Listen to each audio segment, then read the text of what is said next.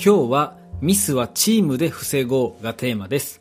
普段仕事をする中で何かしらのミスが出る場面、誰もが経験があるかと思います。で、このミスというのはですね、例えば誤字脱字であったり、日付と曜日を間違えていたりと、えーいったごくごく簡単なものから何かの作業や確認をそっくりそのまま忘れて抜けてしまっていて、取り返しがつかなくなったりする大きなものもありますよね。で、大なり小なりあれど、共通するのは、落ち着いてやっていれば防げたはずの失敗ということかと思います。で、あなたもですね、どうすればこうミスをなくせるだろうか減らせるだろうかと思い悩んだこと一度はあるかと思います。えーもちろん私もですね、えー自分でなんでこんなしょうもないミスをしたんやろうかと、えー反省した経験過去に何度もあります。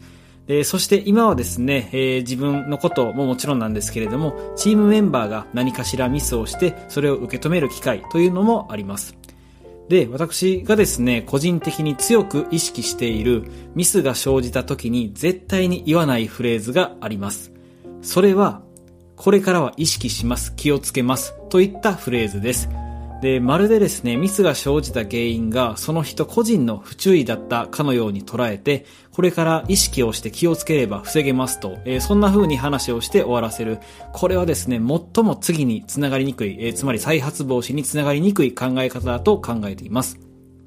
で、ミスした本人がですね、まあ、意識します、気をつけますというのも、ミスした人の情緒が次から気をつけなさいというのも、どちらも避けた方がいいんじゃないかなと、えーそんな風に思っています。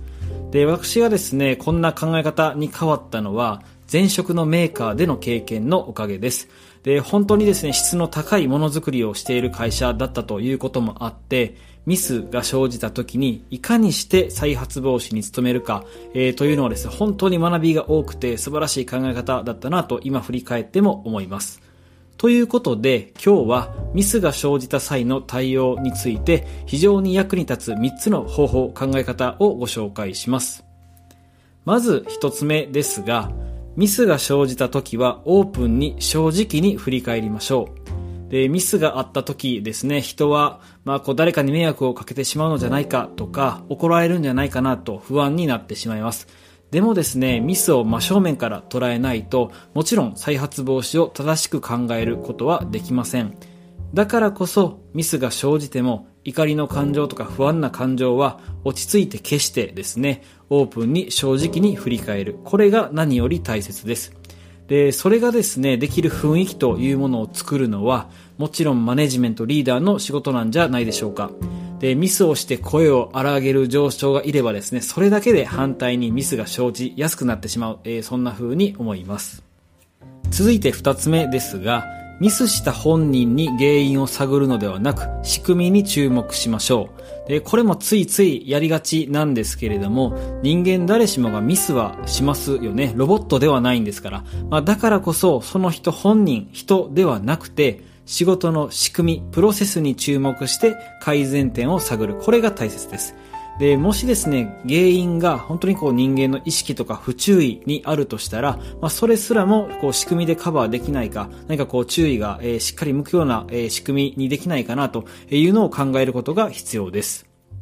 そして最後、三つ目ですが、ミスとその再発防止策は言語化して広く共有しましょう。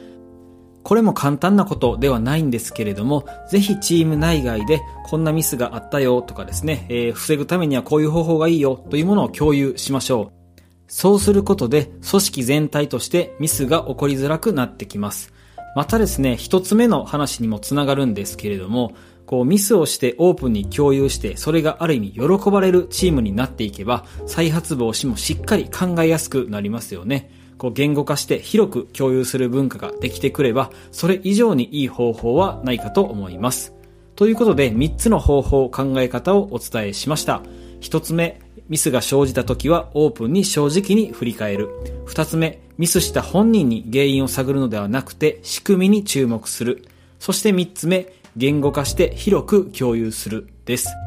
でこの3つに共通するのはですね、本日のタイトルの通り、ミスをチームで防ぐというポイントです。個々人のこう意識に任せていてはなかなかミスは減らないと思います。チームとしてしっかりミスに向き合ってみんなで改善を積み重ねていくことができるか、それが非常に大切です。そしてもちろんその文化、風土を作っていくのはマネジメントリーダーの役割を担う方ではないでしょうか。ミスがあっても個人を責めることなくチームでプラスに変えていける、そんな職場が増えるといいなというふうに思っています。簡単なことではないんですけれども、チームを引っ張る立場の皆さん、えー、共にポジティブに捉えて少しずつ文化を作っていきましょう。それでは今回はここまでです。本日も素敵な一日をお過ごしください。また来週お会いしましょう。